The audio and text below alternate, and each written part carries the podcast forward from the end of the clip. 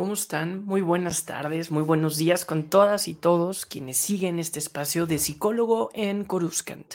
Hoy vamos a hablar de lo que es para mí mi serie favorita de Star Wars, que es, sí, Rebels, una serie animada, Star Wars Rebels, que mm, muchas veces ha considerado como una serie infantil.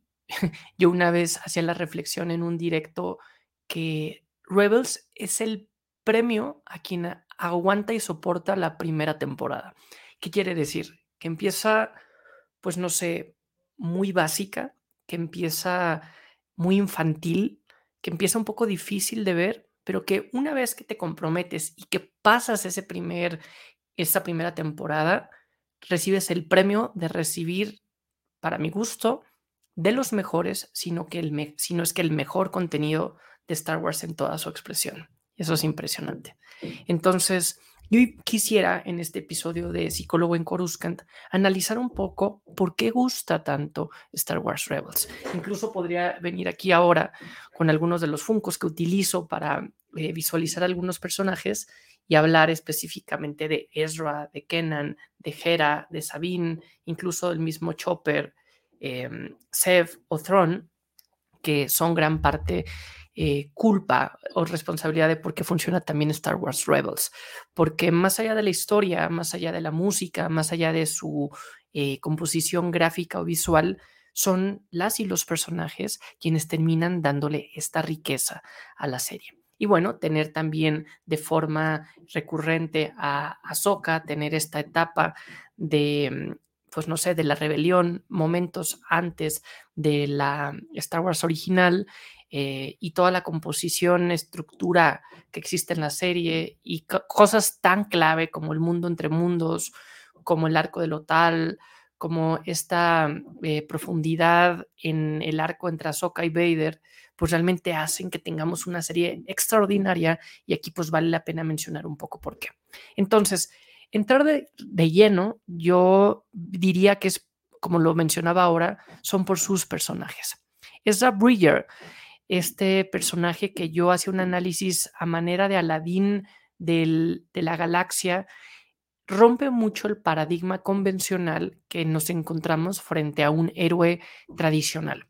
Un héroe tradicional, bueno, ustedes saben que psicólogo en Coruscant siempre analiza la psicología de Star Wars y la psicología de Star Wars, al haber sido hecha esta historia por George Lucas, un eh, cinematógrafo, eh, productor, director, escritor, pero sobre todo amante de la antropología, de la sociología, de la psicología humana, pues termina reflejando en pantalla y en su historia, pues una serie de conflictos humanos que hacen que nos atraiga tanto Star Wars, porque no es únicamente una novela de el espacio, sino que realmente está construida bajo un mito en donde nos identificamos con un personaje heroico que visualiza la grandeza de su persona, que se da cuenta que la fortaleza, la fuerza la tiene en su interior, pero que evidentemente el exterior es un eco del proceso interior que va teniendo. No todo va a ser fácil, por eso nos terminamos identificando, va a caer, va a seguir adelante, lo importante no es que caiga, sino cómo sale, y también la compañía, las redes de apoyo, la contención a través de figuras clave de maestros para salir, seguir adelante, y lo más importante es completar este círculo de viaje del héroe y regresar a tu origen. Ezra rompe este paradigma de dos formas. Primero la rompe al sí, ser un lobo solitario, lo encontramos en, en Lotal, en su, en su planeta, eh, haciéndose, como diría Boba Fett, un hombre solitario abriéndose paso en esta galaxia, abandonado por sus papás, lo notamos enojado em, porque no han regresado, ¿no? Y no está enojado con sus papás porque no fue decisión de ellos, sino por el contexto en donde se da viviendo este duelo que él sabe que no, que ya no están con vida, pero no lo quiere aceptar, está enojado con el imperio, con el contexto, con la cultura, y por eso él tiene una moral, además de ser adolescente, tiene una ética muy gris en donde dice, pues bueno, si me lo hacen, porque yo no lo voy a hacer? Si me provocan injusticia, porque yo no voy a robar? estos frutos ¿no? que son tan famosos eh, gracias a esta serie y que se han posicionado mucho ahora también en el live action, estos como melones naranja, pero que nos vamos dando cuenta que Ezra tiene este enojo y estas ganas pues sí, de encontrarse su camino, pero a diferencia de Anakin y de Luke, él no estaba deseoso por salir del hotel. Él como que se da cuenta que está la oportunidad, encuentra a una tripulación, a un equipo. Y aquí lo interesante y uno de los puntos clave es que Ezra no únicamente tiene a su maestro. No es como Anakin que tuvo a Qui-Gon y después a Kenobi, no es como Luke que tuvo a Kenobi, después a Yoda.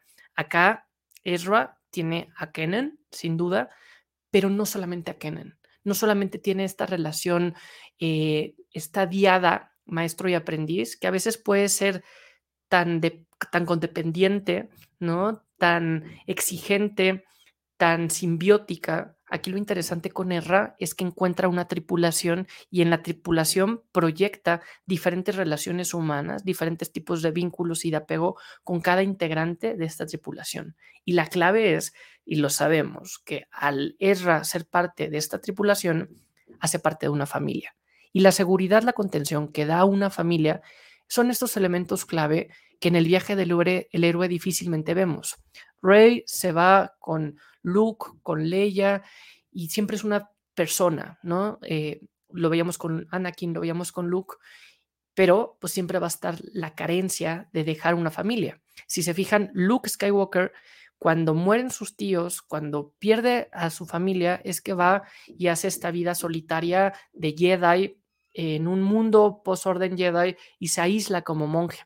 Anakin sí había tenido una familia, muere su mamá, no resuelve este duelo y lo encontramos enojado, lo encontramos con ansiedad, lo encontramos con una relación evitativa que termina reflejando no sé, una figura muy en contra de las figuras masculinas de poder, desde Watto, Qui-Gon y el mismo Palpatine, hasta las figuras femeninas que las termina idealizando, se termina proyectando con Padme, hace esta esta ilusión de querer una familia, pero no es compatible la familia con la Orden Jedi, ¿no? Y es gran parte de estos errores de la estructura, no tanto de la espiritualidad de la fuerza, sino de la religión de la Orden Jedi, que van de la mano, pero que son estas sutiles diferencias que se escurren entre los dedos que hacen que haya un conflicto.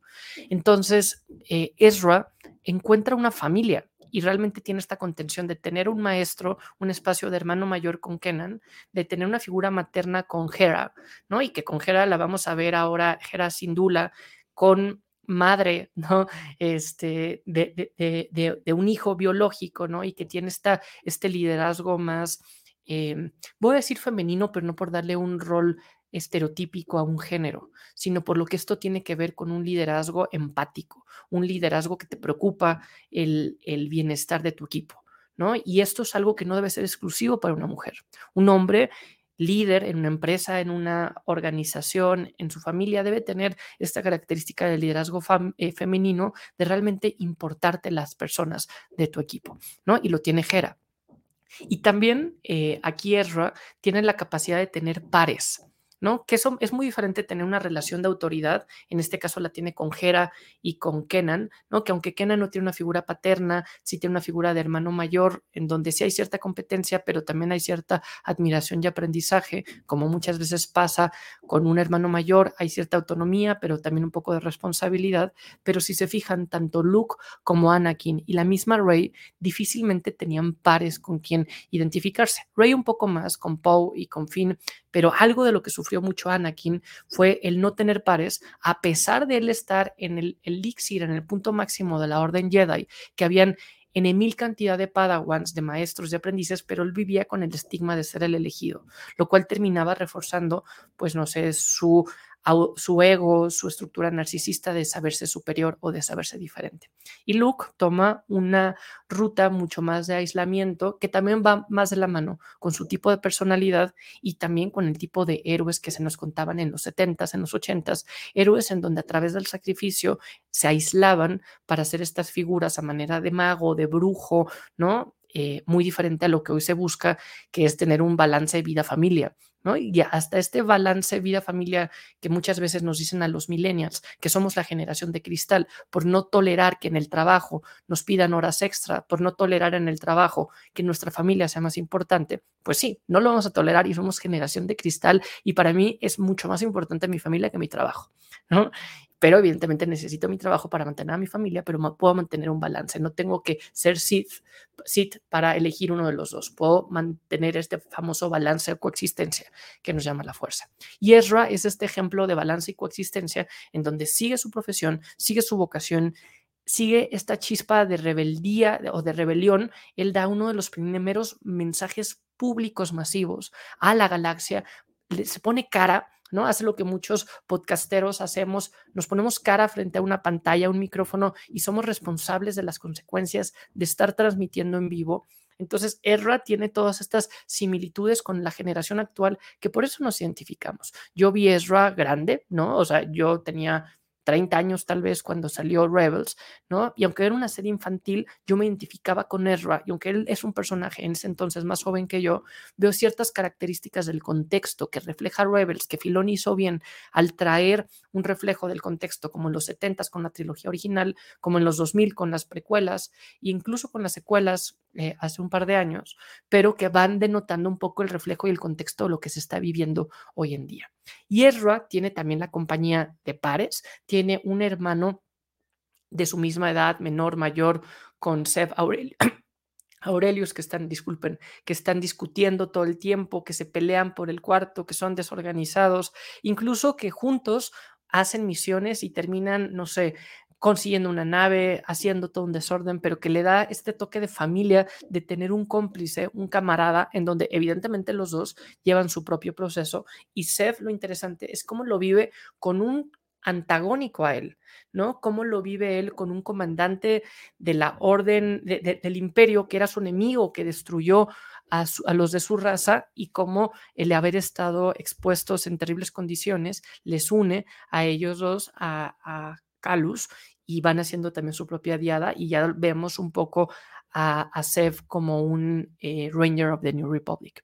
Y evidentemente también hay un, un personaje clave en Rebels, que es Sabine Wren, que es el color, la expresión de libertad, ¿no? O sea, una personaje mandaloriana, que sabemos que los mandalorianos siguen tanto los amuletos, los rituales, el material, y eso va muy de la mano con el origen de Mandalor. Mandalor es una cultura fuerte, una cultura que siempre pelea entre ellos, que se van desgastando como gladiadores y que esta división interna es la que les ha vuelto no ser una potencia en la galaxia porque pues esta frase de divide y vencerás, ¿no? En lugar de unificar esfuerzos, ellos hubieran podido tener una postura clave, clave contra el imperio, contra las amenazas de Palpatine, pero se distraían o se separaban al combatir en lo interior. El Beskar es esta eh, similitud o este guiño, este simbolismo a la fortaleza que tienen como cultura, incluso teniendo uno de los materiales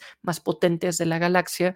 Y pues bueno, aquí el hecho de que Sabine utilice los colores hace ver este punto disruptivo nuevamente de las nuevas generaciones, de la juventud, de la alegría, de creerte capaz de cambiar las cosas, pero desde Mandalore.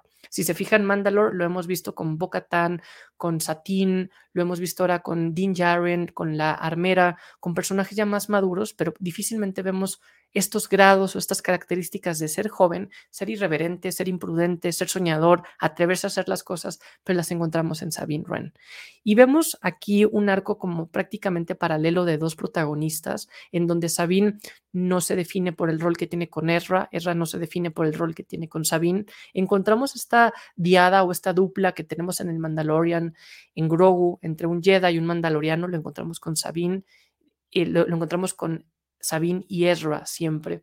Y es esta coexistencia, e incluso aquí Ezra proyecta relaciones libidinales, relaciones eh, carnales, relaciones de deseo hombre-mujer, y existe este coqueteo que si bien Rebel siempre fue muy claro y no, ¿no? Que nos presentaba, por ejemplo, Hera y Kenan, que había algo de relación entre ellos. Ya en la última temporada vemos eh, o de forma obvia que hay una relación y que esto pues se traduce en una especie, en un hijo entre dos especies, pero bueno, con Ezra y Sabine también se va tendiendo una relación más sana entre ellos dos como posible pareja que no les distrae, pero que también va formando en los dos por su edad, en la adolescencia, estas características obvias. Las personas adolescentes van formando su personalidad, sí a través de los límites que ponen sus figuras de autoridad, Kenan y Hera a través de las responsabilidades que tiene que cumplir en la tripulación del fantasma, en la alianza rebelde, con sus pares, ya sean hermanos o amigos, y lo vamos encontrando incluso con Wedge Chantiles, eh, con la red que se va creando él con Hondonaka, con Lando, ¿no? Con esta red que, que, va haciendo entre pares y también uno como persona va forjando sus límites de identidad con una pareja que se busca espejear, que buscas también conquistar para darte cuenta que es lo mejor de tu persona que puedes tener para ofrecer a los demás y esto lo tiene con Sabine. Entonces vemos todo este ecosistema familiar no en una situación típica de familia, pero también vemos este ecosistema y esta narrativa de viaje del héroe, no como una nueva esperanza vuelto a contar, que es lo que vimos con Rey y que fue cansado y que fue tan poco el riesgo que no funcionó y que tuvo la barrera que tuvo o la resistencia que tuvo episodio 7. Entonces encontramos en Rebels este equilibrio, este punto de inflexión entre capacidad de familia, de red, pero al mismo tiempo de irlo acompañando con este proceso de viaje del héroe en donde encontramos el mito que se va identificando.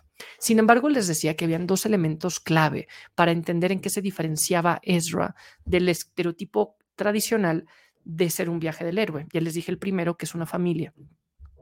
¿no? Y el segundo, que también es muy importante, el viaje del héroe es un círculo en donde una persona empieza en un status quo, en un estado actual en una línea base va creciendo porque encuentra el poder que tiene, se cae, ¿no? Porque va a tener complicaciones, va a haber aprendizaje, se tiene que reinventar, pero la clave es que regresa a su punto inicial y integra lo que aprendió y lo que aprendió lo pone al servicio de la comunidad. Y eso es lo que vuelve a una persona héroe. Esa es la diferencia entre héroe y aventura, porque uno vive la aventura para satisfacer las necesidades propias del deseo de entretenimiento, de probar cosas nuevas, de adrenalina, pero el heroísmo es cuando pones a función de las demás personas las fortalezas que tú tienes, incluso pudiendo comprometer tu propio bienestar. Y Ezra estaba por completar esto, estaba logrando la, el regresar por eh, Lotal, el, el, salvar y en ese momento se pierde en el espacio con eh, ¿no? que tenemos que hablar del gran admirante. Ya tuve un capítulo completo de Psicólogo en Coruscant analizando por qué es mi personaje favorito de la saga, porque es un extraordinario villano. Y entonces aquí se queda a nada de completar el círculo. Por eso hace tanto sentido que ahora que va a salir Ahsoka como una especie de Rebels temporada 5 en live action, conecte porque nos quedaron a deber el cierre del arco de Ezra y que no puede ser un, un, cierre obvio de, ya sé lo que va a pasar, ya me salgo del cine. No, porque si te sales del cine en ese momento va a explotar porque pueden pasar en mil cantidad de cosas porque tenemos a Filoni detrás. Entonces, faltó este cierre de regresar a Ezra, a lo tal, y encontrar y poner al servicio del planeta. Y aquí lo interesante es que se cumple lo que él quería, pero lo cumple a través de su equipo, a través de Sabine. Sabine se queda cuidando lo tal por el, el, encargo que tuvo de Ezra, ¿no? Y aquí es cuando te das cuenta cómo funcionas como pareja, en donde tú no vas a salvar uno a otro. Yo hombre salvo a la mujer, yo mujer salvo al hombre, no, sino que eres equipo. Y en el momento que más lo necesitaba, Ezra desapareció y Sabine tomó su lugar. En el momento en que Sabine lo necesitaba, se fue a Mandalor a cubrir y a tratar de restaurar un poco su propio pasado. Imagínense, ella había querido crear una, un material a favor de su planeta y terminan usando ese material para que el Beskar se vuelque en contra de los mandalorianos. Los dos tienen un arco de redención muy parecido, Ezra y Sabine, en torno al contexto que viven en sus planetas, de regresar y tratar de salvar un daño negativo. En el caso de Sabine es un daño que ella había creado, en el caso de Ezra es un daño que él podía hacer una diferencia. Y aún así, el haber sido tan intrépido, el haber... Eh, puesto en la cara de lo tal, pues hace que Tarkin, Tron, Vader volteen a ver este planeta no solamente como, no sé, una eh, mina de oro que daba recursos naturales que los agotaron, lo vemos en la temporada 4, cómo está todo lleno de humo, destruido, siendo una rima visual de cómo el imperio con esta tiranía tiranía ah, termina exprimiendo los recursos humanos, materiales, naturales eh, que pueda tener un planeta, que lo vemos también en la temporada 2 de Mandalorian, la primera vez que vemos a, Ahsoka en una rima muy sana y muy sutil de lo que va, de lo que termina siendo Rebels, ¿no? Pero aquí vemos este arco y cómo incluso Ezra no es del todo claro en este mensaje que le dice, te necesito, tú sabes qué hacer a Sabine y Sabine no sabe de qué está hablando, pero se queda a punto de hacer ese cierre y es un cierre que si se fijan, nunca tuvieron esta visión eh, territorial los demás héroes. ¿A qué me refiero? Luke y Anakin querían regresar a Tatooine, bueno, Anakin quería regresar a Tatooine no para salvar a los esclavos, sino para salvar o vengar a su mamá. Luke quería dejar ese planeta y no volverlo a ver nunca porque ya habían muerto sus tíos y sus amigos ya estaban fuera. Y Rey quería regresar a Jakku para encontrar a sus padres. Pero realmente Ezra quería, sí, encontrar a sus padres, pero sus padres estaban buscando luchar por lo tal y, y Ezra tiene esta visión de comunidad que termina siendo muy congruente con lo que decía anteriormente de la visión de comunidad que Ezra ha tenido con su familia, con la tripulación del fantasma. Entonces, él siente la responsabilidad y realmente la trama de Rebels en la temporada 3 y 4 es luchar por su planeta y regresar. Y decía, muy bien, pude lograr avanzar contra el imperio en este contexto, incluso como Jedi en este templo, pero debo de regresar a mis orígenes y tiene este sentido de reciprocidad, este sentido de gratitud y también de es una forma de homenajear a sus padres, ¿no? Y eso es algo que no habíamos visto no necesariamente de esta forma en Star Wars y como aquí se reinventa. El tener también el mundo entre mundos es una cosa loquísima, porque por ejemplo con el eh, universo de Marvel o ahora con lo que está pasando con Flash y, y, DC, podemos encontrar este famoso metaverse o incluso en nuestro mundo, ¿no? Con el metaverso, con redes sociales en donde después de la pandemia tenemos una, una identidad, una dimensión de personalidad mucho mayor a la de antes, que es la identidad virtual o digital. Lo virtual por nombre es simulación de lo real, entonces aquí se empieza a perder qué es real, qué no es real, pero aquí con el mundo entre mundos se nos presenta literalmente un espacio que permite moverte en la narrativa de Star Wars. Si a mí me preguntaran como psicólogo y como fan de Star Wars, ¿qué es lo que más me gusta de Star Wars? Y es que la congruencia de una sola historia, que desde el 77, y lo he dicho muchas veces, quienes ya siguen este espacio de los más de 52 capítulos que van de Psicólogo en Coruscante, el podcast, o en los más de 440 análisis que van en Instagram, se van a dar cuenta que yo siempre hablo de la congruencia cronológica, y más que cronológica, porque son saltos temporales, porque Star Wars nunca va a ser temporal, pero la secuencia en donde se nos presenta una sola historia que es congruente y que si bien es en un, en tramo de la temporalidad, ya nos vamos a ir muchos más años antes, ahora que veamos las siguientes películas de Star Wars, pero en este enfoque vamos profundizando mucho más a detalle en rasgos de personalidad, en conductas, en productos que nos hacen reinventar el producto que ya existía. Episodio 4 se ve muy diferente después de ver Rogue One. Rogue One se ve muy diferente después de ver Andor. Andor se va a terminar viendo diferente después de ver Rebels. Rebels se va a ver muy diferente después de ver a Soka, Soka se va a ver muy diferente después de ver Rebels, todo se empieza a conectar y te termina dando un guiño muy similar a lo que pasa con las novelas, que uno puede interpretar y ser parte del contexto, ¿no? O ahora con los videojuegos, ¿no? Con Jedi Survivor, Jedi Fallen Order, uno puede vivir una experiencia de involucrarte, ¿no? De ser parte mucho más intrusivo en una historia que como antes ibas al cine y te sentabas a que te contaran una película, una historia que te querían contar, ¿no? Entonces, el mundo entre mundos es esta oportunidad narrativa que no funciona como el metaverso o como Flash, que si cambias algo va a cambiar automáticamente el orden de las consecuencias, ¿no? Sabemos todas estas teorías de metafísica, que si cambias un elemento van a haber consecuencias, pero aquí simplemente es, una reinterpretación de lo mismo que está pasando muy Star Wars.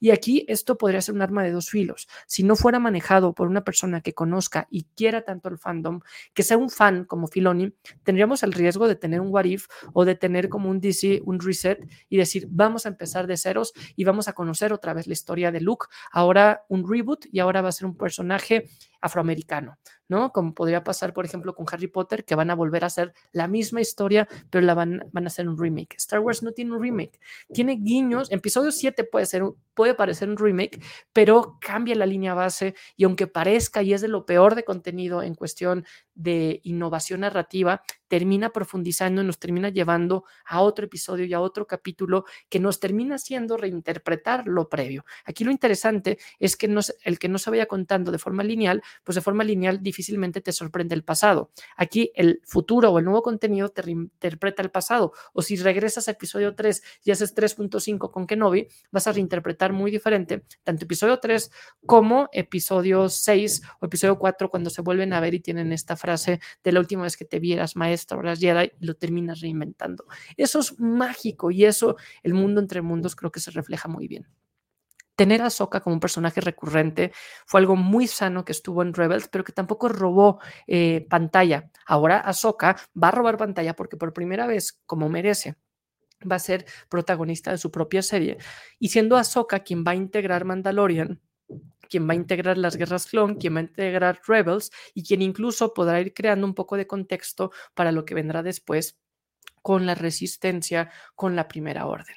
¿no? Entonces, Ahsoka juega aquí un papel clave y también tener este duelo con Vader, ver el casco roto y ver de cierta forma reinterpretado lo que pasó con Kenobi y con eh, Anakin o Vader en la serie de Kenobi, nos vamos dando cuenta el rol que cada quien tuvo en su vida y cómo para Anakin, para Vader, no lo pudo salvar Ahsoka, ¿no? Su aprendiz no lo pudo salvar Kenobi, su maestro, sino su hijo Luke, ¿no? Entonces, esto también nos hace reinterpretar a Luke muy diferente por el amor que un padre tiene a su hijo, que es sin precedentes contra otro tipo de relaciones, ¿no? Y bueno, aquí también todos los cameos que hubieron en Rebels, ¿no? El nombre del famoso Java de Hot como el alter ego que tenía Ezra, Em, Lando, Leia, no sé, si me pusiera ahora a enlistarlos, no terminaría, ¿no? De, también de Clone Wars, en mil cantidad de personajes, o Guerrera, y evidentemente, no dejo para el final a mi personaje favorito, que es Thrawn, que insisto, está este capítulo, eh, uno de los últimos que hice, analizando por qué es tan bueno Thrawn, porque yo lo comparo con el profesor de la casa de papel, que es brillante, que va tres pasos adelante, pero que aquí lo interesante es para qué usas esa información. Difícilmente alguien va a estar adelante de Thrawn. Entonces, teniendo un enemigo a este nivel, tan bien creado, tan bien interpretado, pues realmente se crea un contexto sin precedentes, ¿no? En donde también tenemos la traición de Calus, en donde también tenemos, no sé, estos guiños a la estrella de la muerte, pero nos damos cuenta que más allá de la estrella de la muerte, si en lugar de juntar toda la superarma en una y todo el poder en una sola, lo diversificamos en pequeñas, una estrategia de mitigación de riesgos de negocio, pues va a ser más eficiente y como Throne mismo, si hubiera tenido el poder de Tarkin, si hubiera podido tener el presupuesto o no hubiera desaparecido con Ezra, el imperio tal vez no hubiera caído como cayó, ¿no? Tenemos también a Palpatine en Rebels en, este, en esta forma tan obvia de manipulación en donde vemos cómo cambia su semblante, así como lo vimos en las precuelas entre Palpatine y Darth Sidious, acá lo vemos como si fuera un emperador bondadoso con vestimenta blanca y la cara que termina dando a la galaxia. Nos enfrentamos también muy a, a se da después en Andor después en la serie, antes en la línea de tiempo de Star Wars, eh, esta visión colectiva de cómo se percibe el imperio, el día del imperio, los desfiles, realmente la forma en que se profundiza en el lore de cómo se vive en la galaxia, para mí eso me encanta. ¿no? Incluso los colores, ¿no? La animación mucho más fresca, mucho más eh, enough, let's move on, ¿no? O sea, es una caricaturización, pero muy bien hecha de lo que está pasando acá. Entonces, pues bueno, si no habían visto Rebels, creo que este capítulo sí, les spoileó algo, pero bueno, sabemos que en Star Wars, más allá de spoilearte, vas profundizando en el contenido.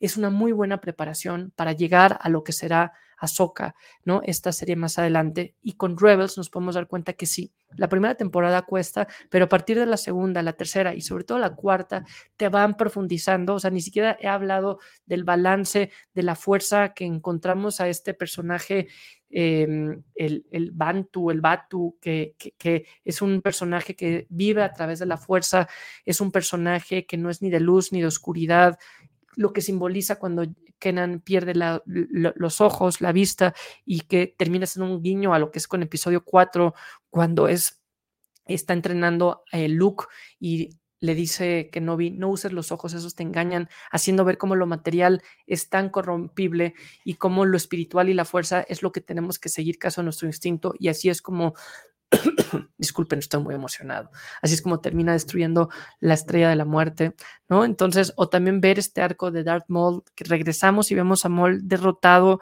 obsesionado en la oscuridad y cómo por fin cierra su ciclo con Kenobi en mil cantidad de arcos que podría seguir profundizando.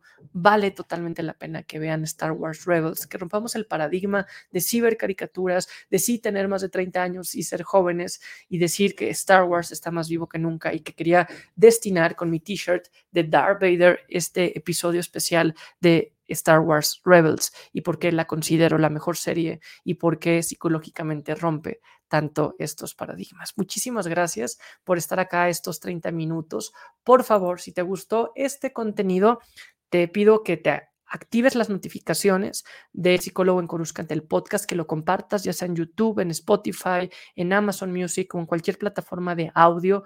¿No? Que te suscribas si no te has suscrito, porque eso permitirá ir creando comunidad y sobre todo el algoritmo permite que esta discusión llegue a más gente. Gracias por sus comentarios en el chat y gracias también por quienes siguen este espacio en Instagram, en donde día con día hago estos análisis y también me pueden dejar preguntas y consultas sobre qué les gustaría que fuera el siguiente episodio de Psicólogo en Coruscant. No me dejarán mentir, hablar de estos temas es mucho más fácil si lo hacemos pensándolo en una galaxia muy, muy lejana hace mucho tiempo a que si lo hablamos en primera persona. Hasta aquí su amigo Marco, psicólogo en Coruscant. Nos vemos muy pronto. Hasta luego.